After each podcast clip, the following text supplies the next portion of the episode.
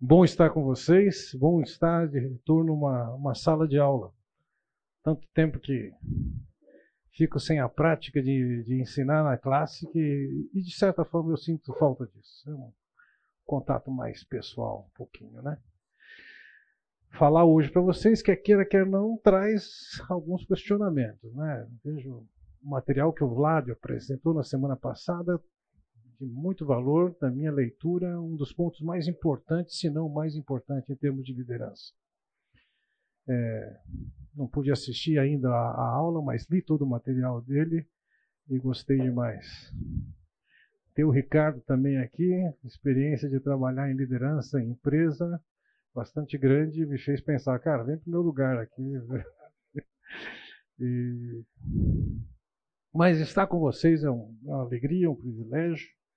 Ah, contemplando esse assunto também é alguma coisa que, que me atrai. É, você pode chegar num lugar e, e ter sua atenção chamada para uma série de coisas. E, em geral, minha mente naturalmente caminha para tentar entender como é que se chegou naquilo. Quem é que esteve atuando para que as coisas fossem como elas são? Uh, alguns de vocês são clientes do, do Empório do Nono. É, a, o que é o Empório é, pode se dever a diversos fatores. Mas a característica que mais me impressiona no Empório é o discernimento que o Júnior tem do que o cliente dele quer. E como com muito pouco trabalho aparente, ele tem uma equipe comprometida com ele para levar aquele fim. Ele pode não atender o cliente C ou D, mas o A, o B, o X, ele, ele, ele, ele tem esse cliente com ele e tem uma facilidade monstruosa de ter equipe de trabalho com ele.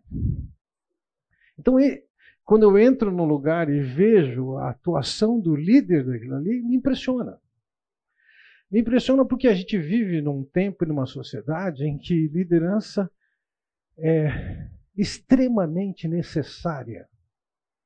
E nós vivemos uma crise de liderança. Haja visto pensarmos que, pensando em liderança do país, os nomes que mais chegaram são de Lula e Bolsonaro, ambos com mais de 70 anos. Qual a perspectiva de liderança que nós temos? Nós temos falta de liderança em todos os lugares, sem nenhuma exceção. E por conta disso você vai encontrar investimento dos mais diversos, dinheiro gasto de uma maneira bastante intensa, altos valores, preparando pessoas para a liderança. Você vai encontrar cursos, congressos, vai encontrar pacotes na internet procurando formar liderança. Eu me lembro de uma ocasião de estar num congresso sobre liderança em Willow Creek, acho que estava com o Vladimir lá. Isso deve ter sido em 2002, se não estou enganado, ou 2004, uma dessas duas datas. E nós conhecemos lá um camarada que era CEO de uma farmacêutica. E ele comentou: a empresa me paga cursos fenomenais por aí, e aqui, com o valor tão insignificante que era aquele congresso, eu ganho mais do que no que a empresa prepara. É, o fato é que a gente vive essa realidade de liderança em crise. É, vejam, é difícil formar pessoas com capacidade de liderança. Alguns apontam que três são as principais ameaças para se formar um líder. A primeira é o temor que a pessoa tem de fracassar. E liderança envolve também fracassos. Eu lembro de alguma coisa que eu fiz de errado e durante anos a equipe, liderada pelo Vladimir, claro, faz bullying comigo, porque eu sugeri a gente comprar um material, produzir um material, e, e eu falei, ah, isso vai sair a, a beça. Não saiu nada. Tá, tá, se bobear, vai dar em brinde de Natal esse ano, de novo, depois de 10 anos do evento. É, tem fracasso. Você falha. E daí? O que você faz com isso? Então, tem pessoas que, diante da possibilidade de fracassar, elas paralisam, não vão em frente, elas preferem ficar na situação mais conservadora, mais segura. Em segundo lugar, tem o problema da falta de confiança nos outros. Conhece o ditado? Você quer bem feito, faça você mesmo. Então, se você pode exigir um padrão que que seja realizado e só você está apto para fazer daquele padrão, então você acaba não dando espaço para outras pessoas fazerem. Liderança envolve lidar com pessoas com suas limitações e, consequentemente, é, permitir que as pessoas façam aquém do padrão que você quer até que elas se desenvolvam e sejam capazes disso. Terceiro lugar, o que é uma ameaça com a liderança, é uma postura defensiva. Como é que eu vou me explicar diante disso? Porque uma vez que você está numa posição de liderança, deve fazer parte do job description de alguém que está na posição de liderança receber críticas. Não importa. Você vai receber críticas. Você fez certo ou fez errado, mas adequado ou não. Eu lembro de um fato curioso. Uh, certa ocasião, nós tivemos um evento aqui, debaixo da liderança do Wagner Fonseca, e nas avaliações alguém teceu uma crítica a uma determinada cor que foi empregada no programa não sei se era, não lembro mais se era na decoração, assim, mas foi usada uma determinada cor. No ano seguinte, fizeram com a cor sugerida. Adivinha? Quem sugeriu nem apareceu no evento. Então, faz parte a crítica. Mas como é que você lida com isso? Você está tão preocupado em se justificar para as outras pessoas? Você vai paralisar e não vai realmente. A passagem que eu escolhi para a gente estudar nessa manhã é a passagem de Atos, capítulo 27. É o que eu estou chamando aqui uma liderança em crise, num tempo de crise. De alguma maneira vou me apoiar, ou vou esbarrar, ou vou repetir um pouco do que o Vladimir falou na semana passada. Em alguns aspectos isso vai acontecer. Mas é uma situação de um naufrágio. Veja, eles estão dentro de um navio, uma viagem com públicos diferentes. Por exemplo, o público que Paulo representa, que é um público de prisioneiros. Prisioneiros que vão para Roma, ou para ser julgado pelo imperador, como era o caso de Paulo, ou que já tinham sido condenados e iam para Roma para ser levados para os teatros, para lutarem com feras e coisas assim. Era, era o show romano. Era o circo romano. Então tinha o público dos prisioneiros. Segundo lugar, tinha o público dos militares que cuidavam e supervisionavam os prisioneiros. Lembrando o seguinte, no Império Romano, quando um responsável deixava um criminoso escapar, ele assumiria a culpa e a condenação do criminoso que ele deixou escapar. Então, isso normalmente era feito com mão de ferro. O terceiro público que tinha ali era a tripulação daquele navio.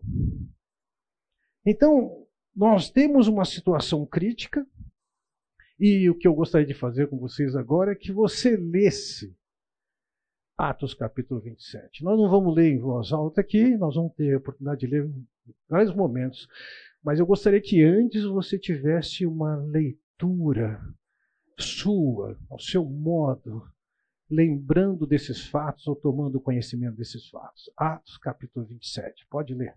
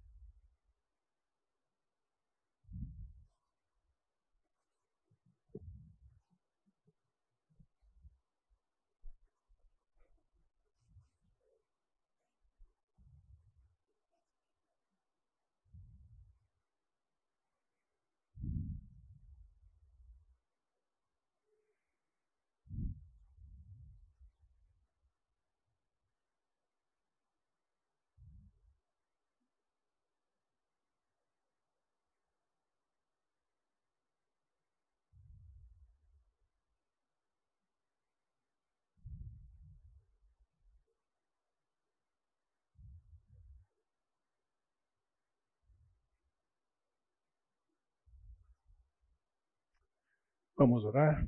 Pai Celestial, quero te agradecer pelo privilégio de abrirmos a tua palavra nessa manhã, sabendo que ela foi inspirada pelo teu Espírito. Não é somente um relato histórico, mas é um relato histórico que nos traz lições. Dessa maneira que nesse tempo que nós estamos aqui, também possamos ter nossos olhos iluminados pelo teu Espírito. E que possamos ser sensibilizados e tocados, repreendidos, corrigidos ou educados pela tua palavra. Dá-nos oportunidade nesse tempo, nós aprendemos contigo. É o que eu oro no nome do Senhor Jesus. Amém. Versículo 1: Quando ficou decidido que navegaríamos para a Itália, Paulo e alguns outros presos foram entregues a um centurião chamado Júlio, que pertencia ao regimento imperial. Então, você já sabe. Paulo era um prisioneiro porque ele havia apelado para César um direito de um cidadão romano. Ele também já tinha revelação de que ele iria para Roma para ser um testemunho em Roma do evangelho do Senhor Jesus Cristo. Vejam, Paulo aqui está preso. E entendamos isso. Prisão pode ser uma oportunidade de ministério. Para ele foi. É, nesse tempo de pandemia, não, não poucas vezes eu fui questionado por que porque nós não agirmos aqui na igreja, ou eu não agir como o John MacArthur fez na igreja dele lá na Grace Community Church. Ele tomou algumas posições contrárias ao ao condado dele dentro da Califórnia acerca da, de, de a igreja se reunir ou não se reunir.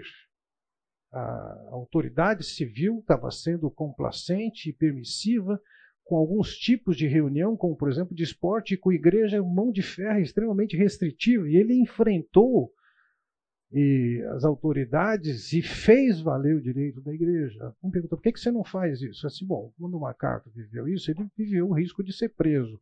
E ele mesmo disse, é, quem sabe, eu não tive oportunidade ainda de ter um, um ministério na prisão, quem sabe eu vou ter a oportunidade de fazer isso. Né? E alguém me perguntou, por que você não faz isso? A resposta é simples, gente, a prisão lá é muito melhor que a daqui. Não, a resposta é um pouco mais complicada. Ele está dentro de um regime de leis que estabelece claramente o direito que ele estava reivindicando. Ao ponto de que a Suprema Corte deu razão para ele. Não é porque ele era crente, é por causa da legislação. Não tinha como Paulo defender certos direitos para a igreja naqueles dias, lá debaixo do Império Romano. E a nossa legislação brasileira é diferente. Então veja, a, a, a viagem começa a partir da prisão de Paulo, que espera ser julgado. Então o texto nos diz: embarcamos num navio de Adramítio, que estava de partida para alguns lugares na província da Ásia, e saímos ao mar, estando conosco Aristarco, um macedônio de Tessalônica. Você pode perceber, a primeira pessoa nessa narrativa é bastante presente, o que significa que Lucas, o autor do livro, está fazendo parte da equipe que acompanha Paulo. Bem, Lucas é quem escreve isso. E a narrativa que é descrita aqui, ela foi interessante, de maneira interessante, ela foi avaliada por James Smith, um, um escocês, soldado profissional e navegador geógrafo que viajou por essa região durante 30 anos. E ele diz o seguinte: esta seria uma narrativa de uma testemunha ocular, mas que era um homem da terra e não um marinheiro. Então, é, é, é a descrição de, de Lucas. Ele é exato, mas ele não tem a perspectiva de um marinheiro. Essa viagem ela se dá em dois estágios. Ele viaja num navio pequeno, é, acho que é o que é chamado de navio de cabotagem, navegação de cabotagem, que viaja mais perto das, das, das, do, da terra e chega até Mirra, onde em Mirra ele vai pegar um, um navio maior. Esses navios, normalmente, eles viajavam do Egito com a carga de grãos para chegar em Roma. Então, aqui eles vão pegar um navio maior, carregado de produtos que são de interesse de, de Roma, e nessa viagem, como eu mencionei, ali tem outros prisioneiros, ali tem militares, ali tem uma tripulação, eles vão viver uma experiência dramática e, de certa forma, inicialmente, Paulo é um desconhecido, se não de todos, da grande maioria. E o que a gente vai perceber é que, o Paulo, que Paulo demonstra uma grande liderança sem ter autoridade de chefe. Ele não tem ascendência sobre os militares, nem tão pouco sobre a tripulação, e nem tão pouco sobre os prisioneiros. Entretanto, ele demonstra uma profunda e eficiente capacidade de liderança. Eu digo isso logo de cara porque o que eu quero afirmar para vocês é que o exercício da liderança não é uma prerrogativa exclusivamente de quem está empossado em algum cargo. O Vladimir descreveu na semana na, na aula passada para vocês é, formas comuns nas igrejas em que as pessoas assumem certas posições de liderança. Pode ser votada, é indicada e votada para aquela posição. Essa pessoa, teoricamente, tem que exercer sua liderança mas isso não exclui a possibilidade de outras pessoas exercerem liderança. Vivendo em igreja tradicional, como eu vivi, é, eu percebi que muitos daqueles que foram eleitos nada puderam fazer pelo projeto diante do qual eles estavam à frente. Esse é um modelo, no meu entender, fracassado. Mas apareciam pessoas que se destacavam e acabavam conduzindo o projeto à frente. Nessa circunstância em que existem líderes, tem uma autoridade militar, tem um comandante do navio, e eventualmente podemos ter até algum líder de uma facção de, de criminosos que ali está. A gente vai ver Paulo mostrar suas habilidades de liderança que valem para nós. Vejam, eu quero passar com vocês nesses dois períodos sete traços que caracterizam um líder. O primeiro traço para o qual eu chamo a sua atenção é que ele, ele desperta confiança. Eu me lembro, vários anos atrás, do lado oposto, num intervalo de escola bíblica, antes que a pessoa entrasse para os chalezinhos, alguém me abordou e falou assim: Eu preciso de conversar com você, porque eu disse assim: eu sou um líder. Eu sei onde eu quero chegar. Mas as pessoas não vêm comigo. Eu falei para ele: então você não é o líder que você pensa que é. Porque o líder não sabe somente onde quer chegar, ele tem a capacidade de conduzir as pessoas com ele. No caso dele, ele devia ter seus problemas e, bem possivelmente, algum tipo de problema de ordem psiquiátrica. E possivelmente as pessoas identificavam alguns traços que evitavam andar juntos. Um líder, ele mostra confiança. As pessoas passam a confiar nele. Mesmo que sejam líderes corruptos de alguma maneira, dentro da prisão existem líderes que têm problemas sérios de caráter fora das prisões, inclusive entre aqueles que saem das prisões, eles têm problemas de caráter. Eles despertam confiança das pessoas que estão entre elas.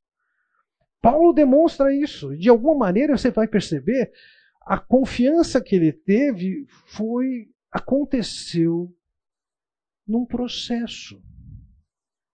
Ele não ganhou uma carteirinha que lhe dava autoridade. Ele cresceu. Algumas coisas a gente não conhece o processo, mas outras nós conhecemos. Por exemplo, Versículo 3 nos diz o seguinte: No dia seguinte, ancoramos em Sidom e Júlio, num gesto de bondade para com Paulo, permitiu-lhe que fosse ao encontro dos seus amigos para que estes suprissem as suas necessidades. Vamos entender que os amigos de Paulo eram o povo da igreja. Como é que essa igreja foi surgir, surgiu a, além de Jerusalém?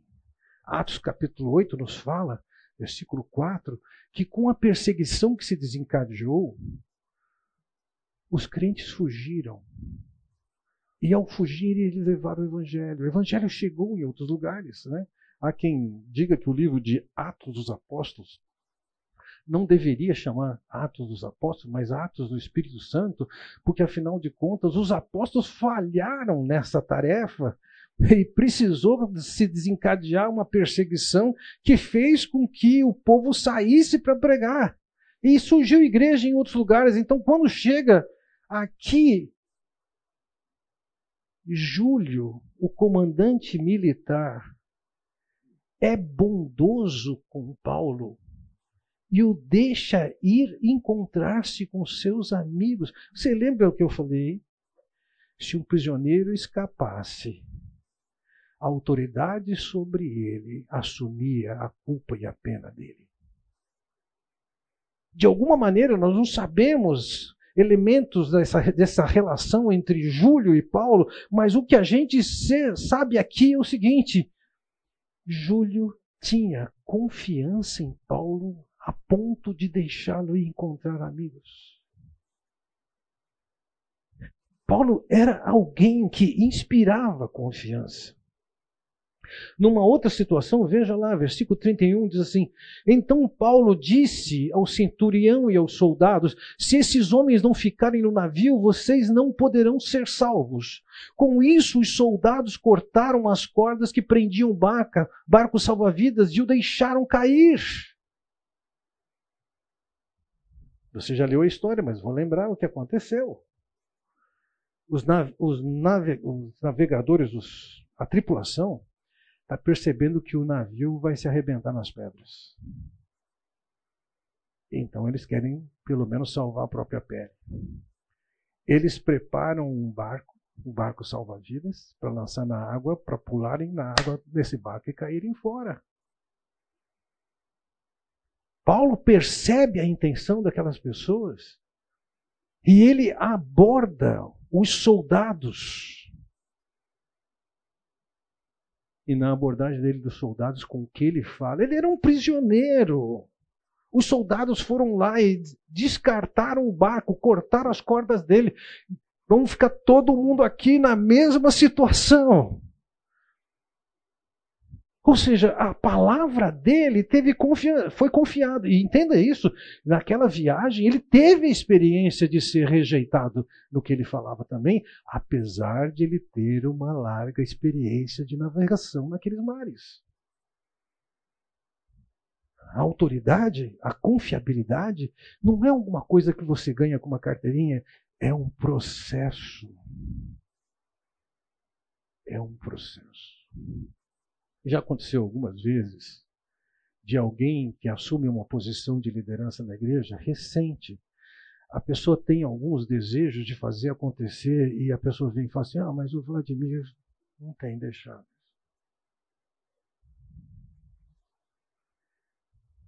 Fala, cara, você acabou de assumir a posição. Você quer ter reconhecimento de autoridade? Isso é um processo. Você tem que ganhar Não é porque você foi eleito, foi colocado nessa posição, que agora você tem toda a liberdade de fazer o que você quer. É um processo.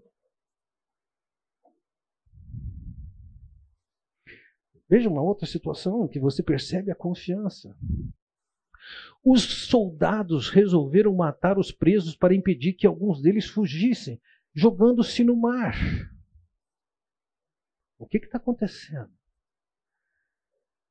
Uma vez que o navio chega na praia, se alguns dos prisioneiros conseguirem escapar, o que queria acontecer com esses militares? Eles seriam mortos, eles assumiriam a pena deles. Qual é a solução para isso? Vão matar os prisioneiros. Versículo 43. Mas o centurião queria poupar a vida de Paulo e os impediu de executar o plano. Paulo tinha despertado confiança, ao ponto que Júlio o deixa ir encontrar os amigos, nessa hora que é de risco. Se o prisioneiro escapar, eles pagam com a própria vida. Ele teve autoridade, ele teve liderança, ele despertou confiança. Digo isso a qualquer um, mas principalmente a vocês mais jovens. Liderança e confiança se constroem. Não tenham pressa. Anos atrás eu estava fazendo uma troca de voo. É... Onde é que é a sede da Copa? Da Copa Airlines, no Panamá.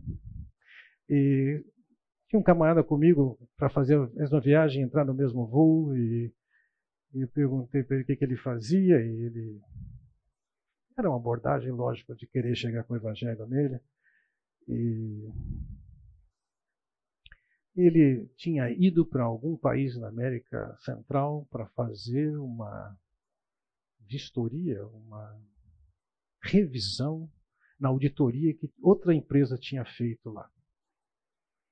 Então eu já sabia que ele era de uma das três grandes empresas de auditoria no mundo.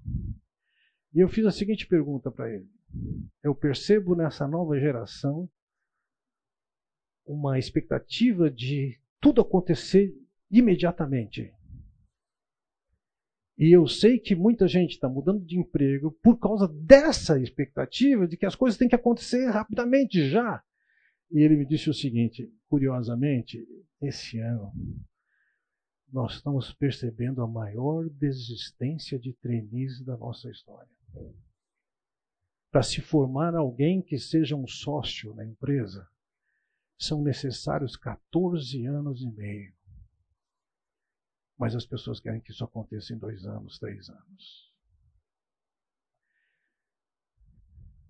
Liderança depende de confiança e confiança se ganha através da convivência e de você mostrar quem é você. Jovens, não tenham pressa. Não tenham pressa. Ganhem a confiança, porque esse é um traço de um líder que Paulo demonstrou ter. Segundo, um líder toma iniciativa. Ele vai à frente. Veja, o que não significa a mesma coisa que é alguém que está buscando a, a uma oportunidade para chamar atenção para si mesmo. Não, é, é alguém que identifica um problema e vai tratar esse problema toma iniciativa. Não é simplesmente ficar dando opinião do que deve fazer. Não é o desejo de querer ser ouvido e por isso fica falando. Não. É mais do que isso. Olhando para esse mapa, veja, eu já mencionei, eles foram num navio pequeno até ali a região da, da, da Lícia, e, e ali eles pegam um navio grande. E aí veja, versículo 4. Partindo dali, navegamos sob a proteção de Chipre, por serem contrários os ventos. Então veja, eles contornam Chipre aqui. E tendo atravessado o mar ao longo da Cilícia e Panfilha, chegamos a Mirra, na Lícia. Achando ali o centurião um navio de Alexandria, que vinha do Egito, que estava de partida para a Itália, nele nos fez embarcar, navegando vagarosamente muitos dias e tendo chegado com dificuldades de fronte de Quinido, não nos sendo permitido prosseguir por causa do vento contrário, navegamos sob a proteção de Creta na altura de Salmona. Costeando-a penosamente, chegamos a um lugar chamado Bons Portos, perto do qual estava a cidade de Lazeia.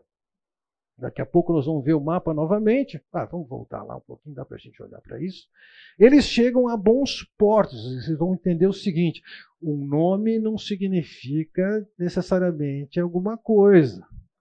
Bons portos eram tão ruins que eles não queriam ficar lá. Versículo 9. Tínhamos perdido muito tempo e agora a navegação se torna perigosa, pois já havia passado o jejum. Por isso Paulo os advertiu. Vamos lá, vamos entender aqui o que é jejum. Isso aqui é, é uma ocasião da, da festividade judaica. O arqueólogo William Ramsey diz que o dia do jejum, naquela ocasião, era o dia 5 de outubro. Cabe aqui dizer o seguinte: a navegação em mar aberto, naquele tempo, era interrompida entre setembro e outubro. Se aproximando do inverno, era inviável navegar. Então, é por isso que eles deveriam ficar em bons portos, por causa do mar que estava para frente. O que, que significa isso? Ficar em bons portos durante o inverno todo. Porque não se navegava, não se tinha um equipamento que pudesse enfrentar os mares na época do inverno. E essa paralisação que começava em setembro, outubro, ia até pelo menos fevereiro. Você já entendeu. O desafio era grande, o desejo de chegar em casa era grande. Ninguém queria ficar num lugar chamado Bons Portos que não tinha nada de bons portos. Veja, versículo 10. Senhores, vejo que a nossa viagem será desastrosa e acarretará grande prejuízo para o navio, para a carga e também para as nossas vidas. Ele tinha uma perspectiva do que era aquelas águas, eram aquelas águas na ocasião de inverno. Pelas viagens que Paulo tinha feito, a gente já sabe que ele tinha viajado 11 vezes naquele território, naquele mar. Já tinha totalizado 5.500 quilômetros de navegação ali. Olhando para aquilo tudo, ele, ele reconhece que precisa ser feito alguma coisa, ele está falando para as pessoas. Veja, o que, que ele falou na ocasião? No versículo 21, ele volta na história e ele diz: Visto que os homens tinham passado muito tempo sem comer, Paulo levantou-se diante deles e disse: Os senhores deviam ter aceitado o meu conselho de não partir de Creta, pois assim teriam evitado esse dano e prejuízo lá atrás, diante da ameaça que ele já enxergava, ele tomou a iniciativa e falou. Ele não foi ouvido na ocasião. Ali ele ainda não tinha a confiança de quem decidia, que era o comandante, no caso, e o próprio Júlio. Mas ele tomou a iniciativa. E nessa ocasião, nesse versículo 21, você vê os homens tinham passado muito tempo sem comer, Paulo levantou-se diante deles e disse. Você vê Paulo em situações diferentes, ele tomando a iniciativa e falando alguma coisa. Gente, não é falar simplesmente. É falar na hora oportuna em função de uma necessidade específica.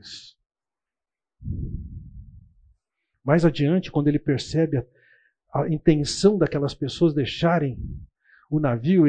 Então Paulo disse ao centurião e aos soldados: se estes homens não ficarem no navio, ele toma iniciativa. Mais adiante, no versículo 33, ele diz: Pouco antes do amanhecer, Paulo insistia que todos se alimentassem. Veja, os camaradas tinham ficado 14 dias sem comer.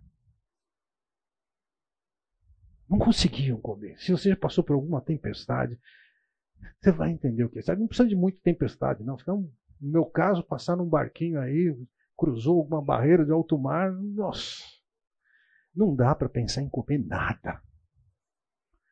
Mas Paulo se levanta para levar aquelas pessoas a comerem alguma coisa. Você percebe? Um líder, ele toma iniciativa. Não é a mesma coisa que ficar falando. Ele toma iniciativa em momentos chaves.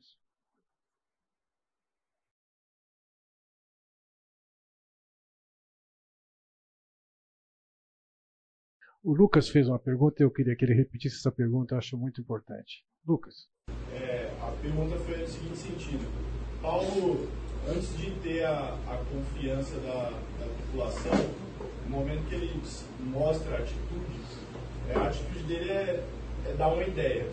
E dentro da, da igreja, o ministério não é, é feito simplesmente de dar ideia, a gente precisa, é, de fato, executar algumas coisas. E a pergunta foi de que maneira eu equilibro isso? Como que eu me mostro disposto a, a trabalhar no ministério debaixo de uma autoridade, é, sem de fato ser reconhecido é, como possível de executar essa ideia? Ou seja, como que eu é, me mostro disposto ao serviço sem me tornar é, subversivo e sem ser também essa pessoa que só dá ideia?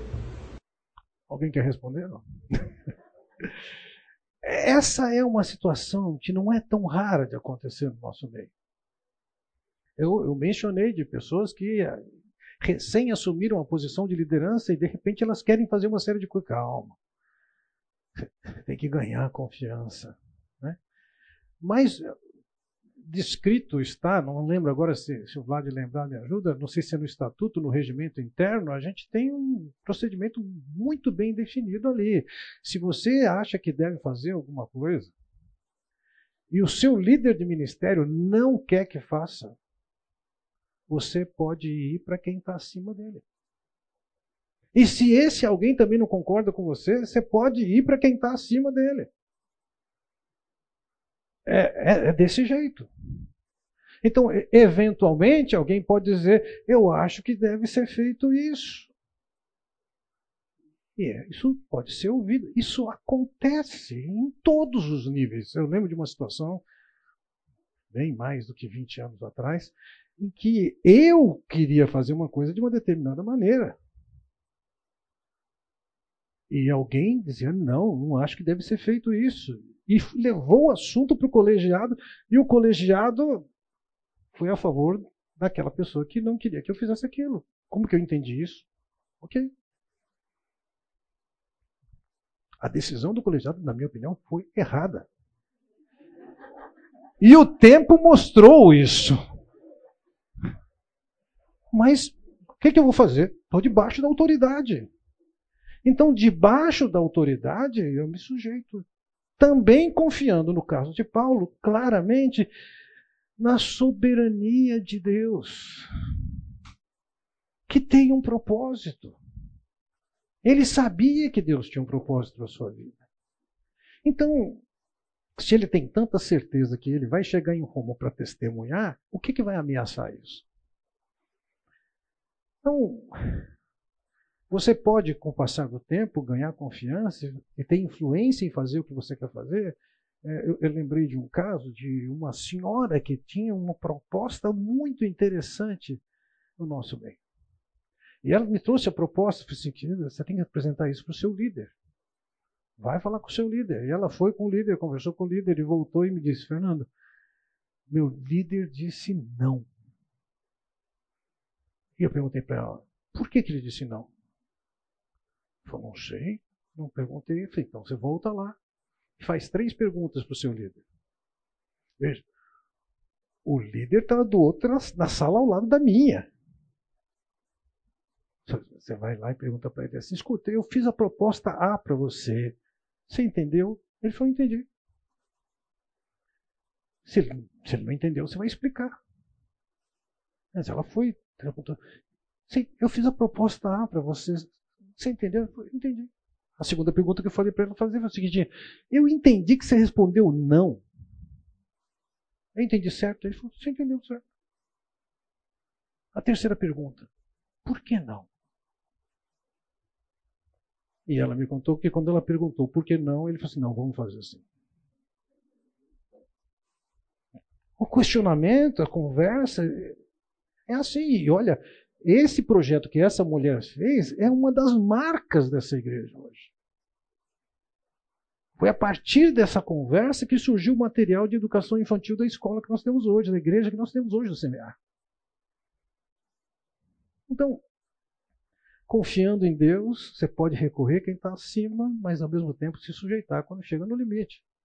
Qualquer um tem que sujeitar. Como eu disse, eu já tive ocasião de me sujeitar, tendo certeza absoluta que estava certo. Bom, está na mão de Deus, Ele é soberano e cuida disso. Vamos lá, gente. Terceiro traço é que o líder tem discernimento.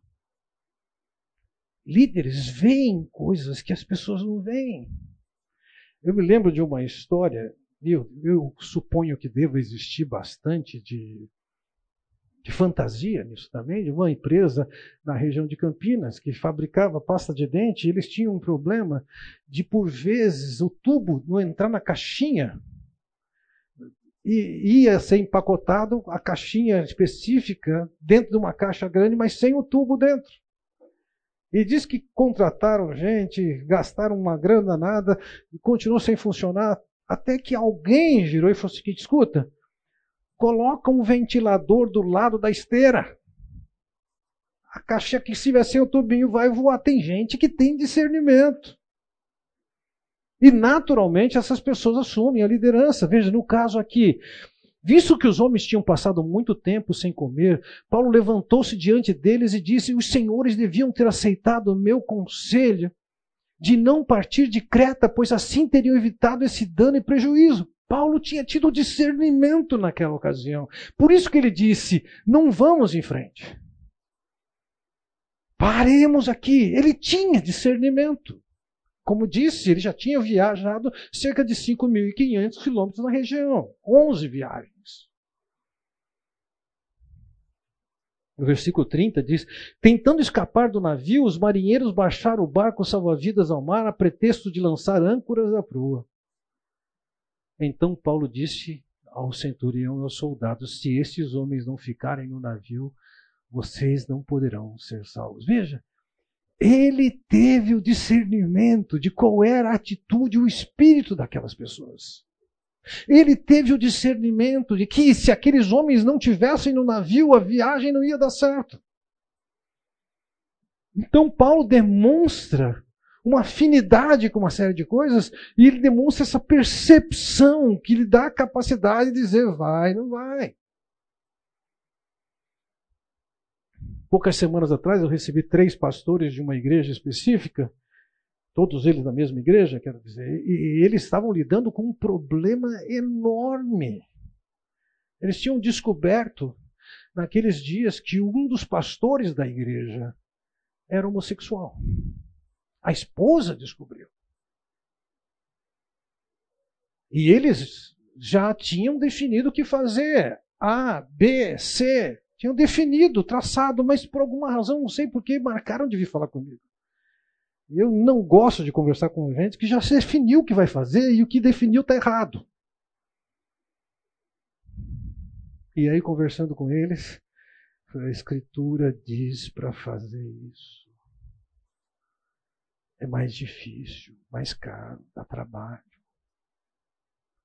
Mas ABC, além de estar fora da orientação de Deus, falei para o líder: você vai pagar um preço alto. Vai acontecer isso com você. Vão pensar que você queimou o cara porque o camarada estava bem aceito na igreja. E por anos você vai carregar essa pecha. Porque o motivo por que ele foi desligado foi escondido. Porque ele saiu escondido da igreja. Isso pode poupar algumas dificuldades do presente. Discernimento. Quarto, líderes falam com autoridade.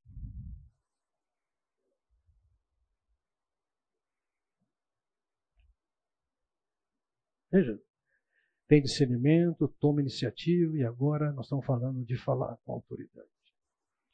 E efetivamente, quando você está na posição de autoridade, você tem poderes. E alguns podem considerar você autoritário. Você tem poderes. E as pessoas querem ter esse poder, por uma, por uma razão ou por outra. Então, o, o, que Paulo vai demonstrar aqui é que ele tem hora que ele fala e ele fala e ele é ouvido sim. Não é nesse sentido que eu quero dizer que tem autoridade. Lógico, as, as pessoas desde cedo estão estão caçando ter autoridade. Né? Dias atrás, o meu neto mais novo, nosso neto mais novo, de quatro anos, ele saiu de casa sozinho, escondido, para ir no clube onde estavam os irmãos. E lógico, se perdeu. Aí a Celeste, conversando com ele depois, então, e daí? Você foi para o clube? Ele virou para ela e falou assim: Eu não quero falar sobre isso. Ele está dizendo que ele tem autoridade. Veja. Ontem à noite apareceu-me um anjo de Deus, a quem pertenço, a quem adoro, dizendo-me: Paulo, não tenha medo, é preciso que você compareça perante César.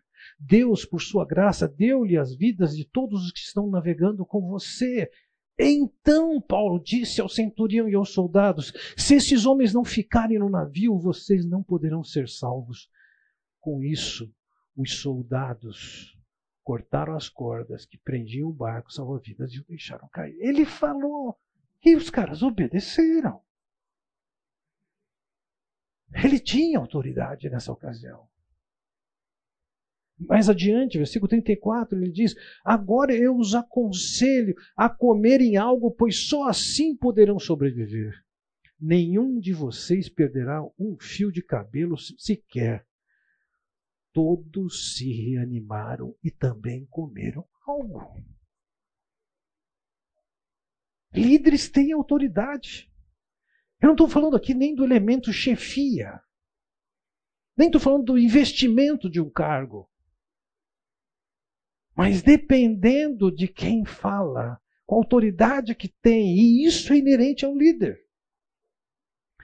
Acho que não tem nenhum dos pastores jovens que trabalham comigo aqui, só tem os velhos aqui, o Vladimir e eu. É...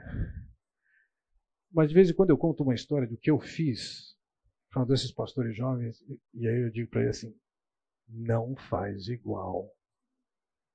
Tem palavras que cabem em certas bocas, na minha já cabe, na sua ainda não. Você vai quebrar a cara se fizer isso.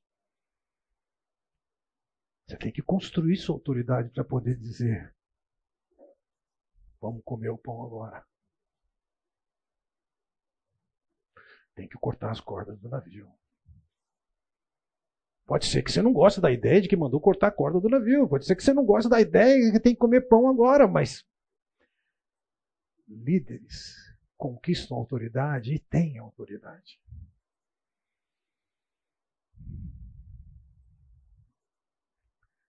Quinto traço. Um líder é encorajador. Veja, me assusta um bocado como as pessoas tendem a achar que o exercício da liderança tem que ser acompanhado de um poder de crítica e de identificação de falha e repreender ou até humilhar quem é liderado.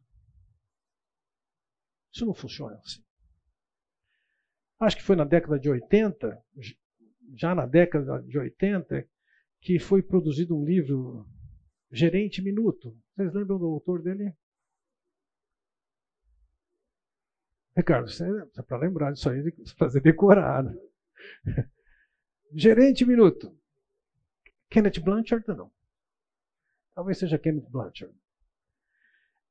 É, a, a tese do autor aqui é é que no seu exercício de liderança você tem que definir três coisas que você tem que fazer. Cada uma delas não pode durar mais do que um minuto. Em um minuto, é Kenneth Blanchard? Em um minuto você tem que dizer para a pessoa qual é a função dela, o trabalho dela, a meta dela. Em um minuto. Segundo lugar, em um minuto, você tem que elogiá-la por alguma coisa bem feita. E terceiro, e só depois dessas duas, gastando um minuto no máximo para fazer alguma repreensão por alguma coisa que não está de acordo. Mas começa com o reconhecimento. Não com a crítica, não com a acusação, não colocando a pessoa para baixo. Veja, ele, ele tem a fala com autoridade, mas no meio de todo esse processo, o que você percebe é que ele está encorajando as pessoas. Veja o que aqui na, nessa navegação aqui, eles poderiam ter ficado em, em Chipre, eles foram até bons portos e, e seguiram viagem. E olha a situação. Passando sob a proteção de uma ilhota chamada Cauda, a custo conseguimos recolher o bote. E levantando este, usaram de todos os meios para cingir o navio, e temendo que dessem na Sirte, arriariam os aparelhos, arriaram os aparelhos e foram ao léu. Vamos saber o que, que significa, que eu não sei como tem outra tradução, quando coloca aqui. É, cingiram o navio. Aí você vê o padrão de navio na época. Cingir o navio é. Eles pegaram cabos e ficaram rodeando o navio para tentar manter a madeira junta. Alguns aparelhos do navio eles jogaram no mar, ou seja, equipamentos de navegação, eles tiveram que jogar no mar, tinham que reduzir ao máximo o peso do navio para ele sofrer menos impacto das ondas que batiam nele. Quando uma onda batia, ele tinha espaço de flutuar e ser deslocado e não ser dissolvido ali naquele mar. Açoitado severamente pela tormenta no dia seguinte, já aliviavam o navio. A carga foi sendo jogada fora. E ao terceiro dia, nós mesmos, com as próprias mãos, lançamos ao mar a armação do navio, ou seja, parte da estrutura do navio foi colocada na, no mar. O desespero não era pequeno. E não aparecendo havia já alguns dias nem sol nem estrelas, caindo sobre nós grande tempestade, dissipou-se afinal toda a esperança de salvamento. Eles ficaram desesperados.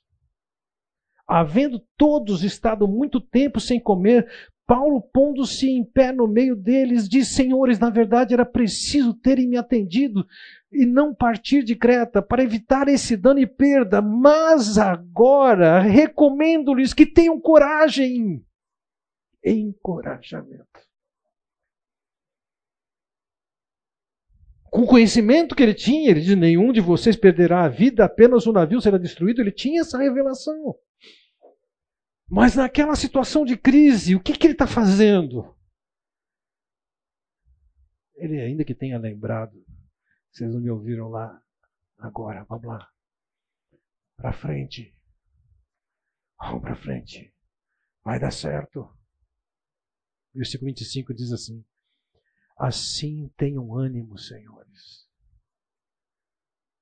Tenham ânimo, senhores. Creio em Deus que acontecerá do modo como me foi dito.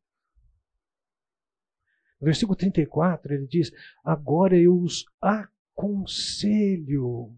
O verbo grego aqui é paracaléu é alguém que se coloca do lado e chama a pessoa, não é de cima para baixo, não é gritando com chicote, se coloca do lado e fala: vamos lá. O aconselho aqui pode ser perfeitamente traduzido como eu os encorajo. Líderes têm uma postura encorajadora. Não espezinha, não reduz, está motivando aí em frente. Sabe, a pessoa está vivendo a crise dela, não é hora de você perguntar para ela assim, mas você cometeu algum pecado? É lógico que todo mundo cometeu pecado. Você tem que ajudar a pessoa a sair daquele buraco. Vamos para frente.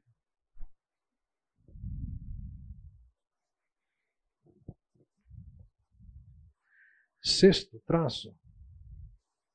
Nossa, você está tão preocupado com o horário, agora estou achando que vai sobrar tempo. Vou você correr aqui. Líderes são comprometidos com absolutos. E eu acho que isso tem muito a ver com o que o Vladimir falou na semana passada, quando descreveu o caráter de líderes. Uma pesquisinha simples que eu mesmo fiz. Desenvolvi as perguntas, identifiquei um universo para se avaliar a pergunta. Não vou fazer a pesquisa aqui. Não. A pergunta é: por que que você saiu da igreja que você estava?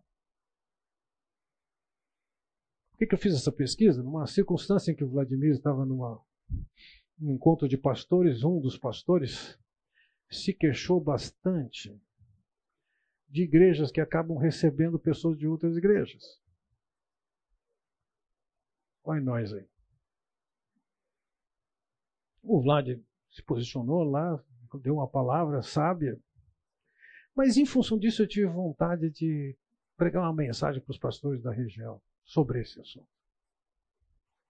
E a primeira vez que me convidaram para falar sobre um determinado assunto, eu falei, não pode ser esse, não, não, agora é esse. Eu te dou uma chance de falar sobre outro assunto. E eu lembro que o evento que eu ia falar sobre esse assunto era numa igreja A. E por alguma razão mudou para a igreja B. E às vésperas mudou para a igreja C, que era do pastor que tinha falado tal coisa. Então fui eu lá para falar, mas antes disso eu fiz essa pesquisa. Assim. E essa pesquisa disse o seguinte: razão número um porque as pessoas saem de uma igreja é problema de caráter da liderança. Precisa nem concordar comigo aqui, para entregar alguém, não. Número dois, qualidade fraca de ensino das Escrituras, liderança. E a minha proposta naquela ocasião era falar o seguinte: o problema de uma igreja que recebe pessoas de outra igreja está na sua igreja. Elas estão saindo da sua igreja por sua causa.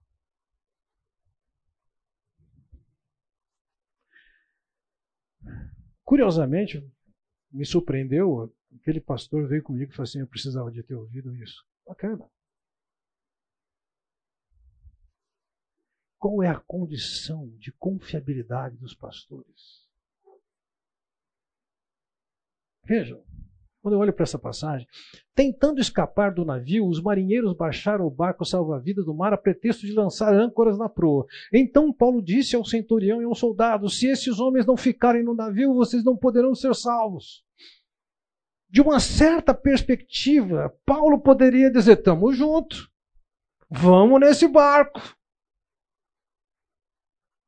Ele acabava se associando àqueles que estavam diante de uma proposta vergonhosa. Mas ele não quis salvar sua própria pele. Estamos juntos aqui no barco ele não se aproveitou de uma oportunidade que estava diante dele, ou ele não viu aquilo como uma oportunidade para ter um ganho pessoal, com perda para os outros. Eu trabalho com uma equipe. Eu posso dizer para vocês, eu jamais tive algum problema com os membros da equipe por algum fato que desqualificasse a pessoa em termos de confiabilidade. Eu posso estar equivocado, não tem problema. Eu, se algum de vocês vier e disser para mim que um membro da equipe, seja ele qual for, é o nosso exemplo do dia, o Vlad está aqui, o Vlad. Ah, o Vlad falou mal de você, eu vou dizer para você, eu não acredito. Eu não acredito.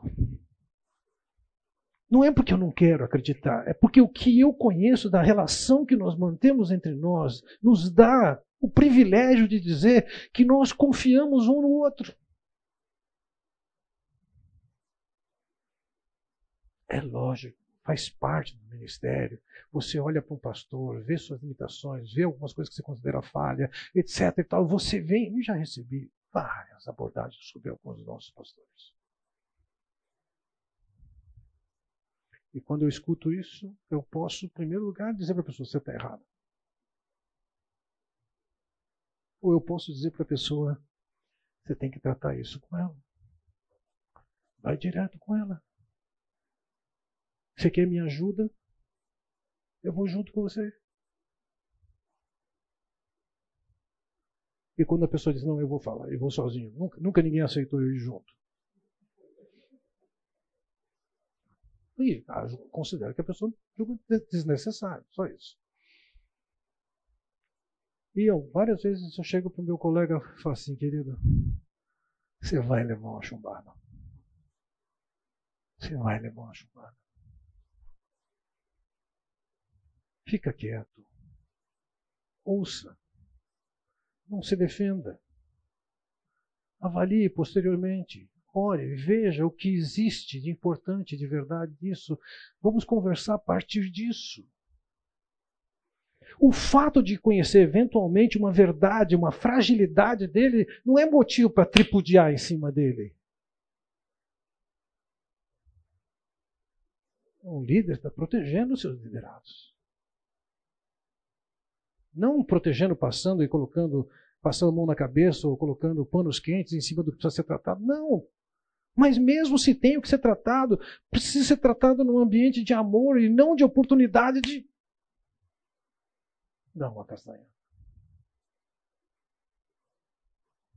Vocês podem ter certeza, eu já tive situações que eu não gosto de conversar com um liderado meu, e ele chorar na minha frente tão difícil que foi para ele.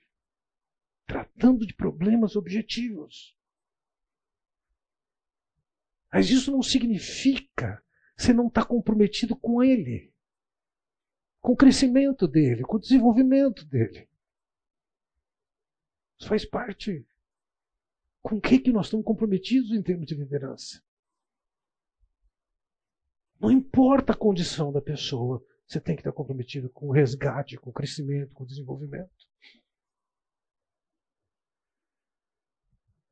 Então, quando eu digo para vocês, se alguém vier falar para mim,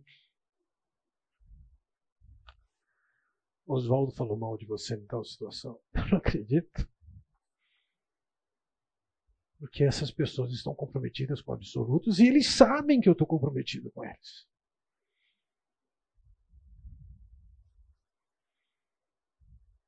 Dentro do ambiente da igreja acontece a mesma coisa.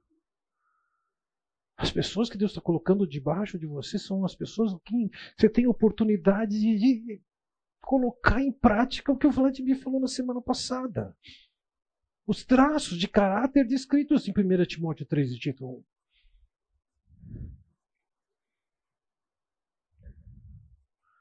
Líderes estão comprometidos com absolutos nenhuma circunstância, nenhuma oportunidade, você vai torcer para ser favorável a você.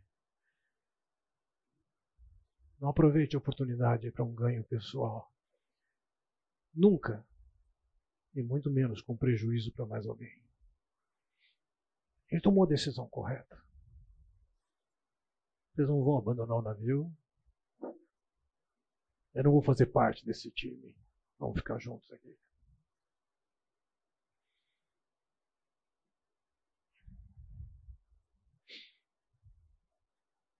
Sétimo traço.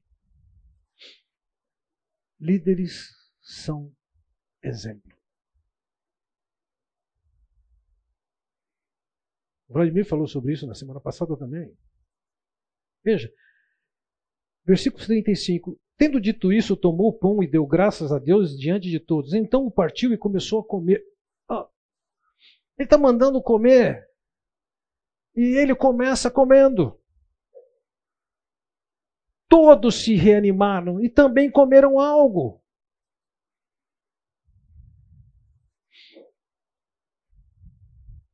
Das grandes histórias que eu posso contar da nossa igreja, tem uma história que aconteceu lá por volta de 1985. Quem aqui não era nascido em 1985?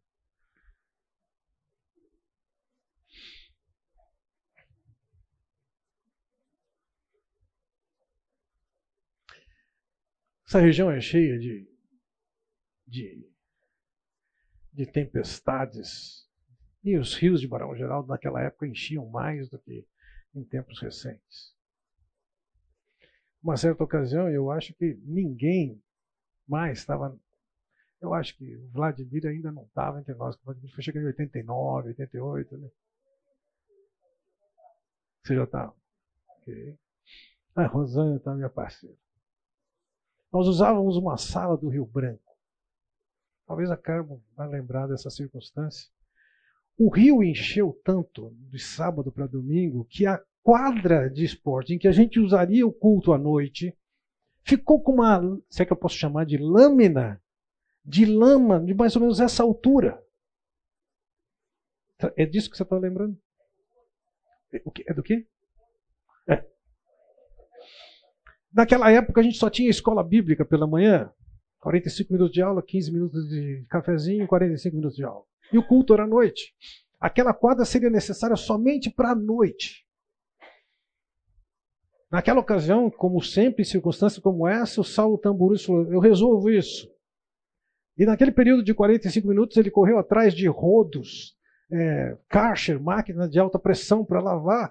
E no intervalo, eu saí do, café e olhei eles não tinham conseguido fazer nada. Era lama demais para o pessoal que estava ali. Wesley, você estava nessa ocasião, Wesley Celeste, não?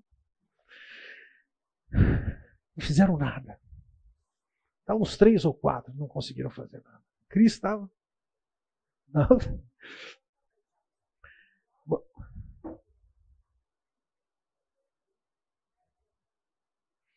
Bem,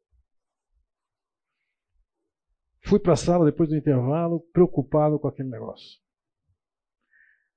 Saí uns 15 minutos antes da aula, chego lá, mesmo estado. Não tinha rodo que fizesse nada ali. Falei, o que, que eu vou fazer? E eu fiz o seguinte, e confesso para vocês, não pensei, eu gostaria de ter a glória desse discernimento na época, não pensei tirei meu sapato e meia, arregacei a calça e fui fazer rodo com os casos. Ou seja, eles não estavam conseguindo fazer nada e junto comigo eles estavam não fazendo nada. Mas na medida que as pessoas começaram a sair da escola bíblica e vendo nós ali, três ou quatro, passando um rodo, de uma forma geral, o pessoal tirando o sapato, mulheres com saia bem arrumada. Eu me lembro da Maria bem arrumada, tirando o sapato, pegando em rodo, pisando naquela lama. E limparam tudo aquilo. E olhando para aquilo, eu disse: O que está acontecendo aqui? Eu não fiz isso porque eu imaginei mas o fato é que quando me viram fazendo aquilo, com a consciência que tinham de quanto a gente precisava daquilo, as pessoas foram e fizeram.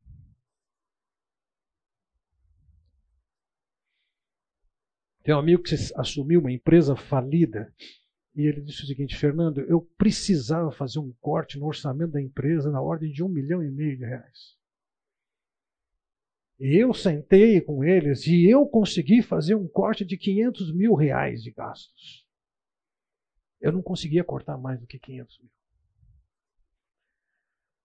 Mas quando aquele povo entendeu, funcionários, a linha dura que a gente tinha assumido, eu tinha conseguido fazer com que o dono não chegasse na fábrica de helicóptero nem de jaguar é tempo de contenção. Ele assim: o resto da equipe conseguiu cortar o outro milhão que faltava. O exemplo. O exemplo. Pega o rodo, põe o pé na lama as pessoas vão, vão atrás. Bom, lembrar de 1 Pedro 5,2, né? tem a ver com isso, pastoreando o rebanho de Deus que está aos seus cuidados, olhando por ele, não por obrigação, mas de livre vontade, como Deus quer que, não por ganância, mas desejosos de servir, não como dominadores dos que lhes foram confiados, mas como exemplos para o rebanho. Liderança é exemplo. Para quem é isso?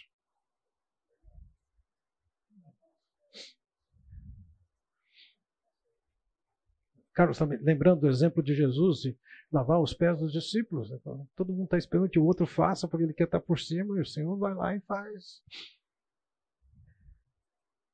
Para quem é isso? Não importa se você está na posição de liderança, de chefia. Ainda que você esteja somente no rabo da equipe, você pode liderar. Existe um conceito que um autor cunhou poucos anos atrás chamado liderança 360 graus. Como é que você pode liderar quem está no norte acima de você? Como é que você pode liderar leste-oeste os seus pares? E como é que você pode liderar quem está abaixo de você? Paulo, nesse navio, ele tinha gente no norte, os militares, tripulação, comandante, centurião. Ele tinha seus pares, os prisioneiros. Ele tinha sua equipe, Lucas está com ele. E ele se caracterizou por uma liderança excelente num tempo de crise pesada.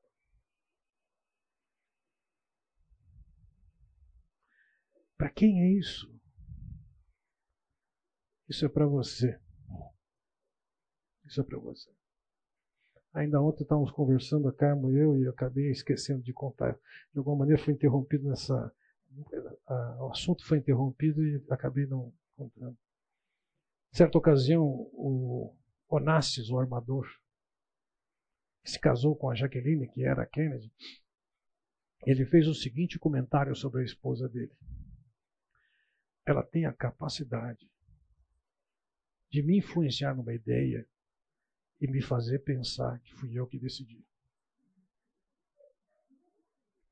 Sabe o que é isso? Liderança.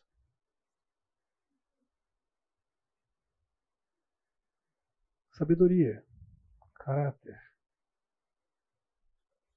em como lidar, quando lidar, o que priorizar. Eu sei que encerrou o tempo. Alguma pergunta?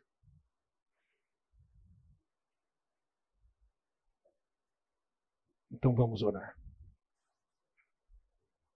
Zilton, ora para nós.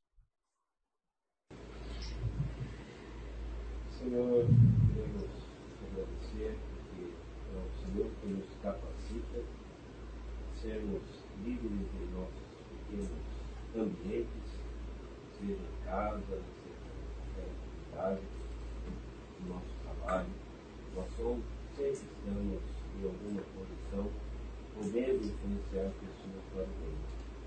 Nos ajuda a aplicarmos esses princípios em todas as direções da nossa vida, especialmente dentro da nossa igreja, para vê-la crescer e fazer o bem para este mundo tão carente de verdades absolutas. Nós oramos agradecidos em nome de Jesus. Amém.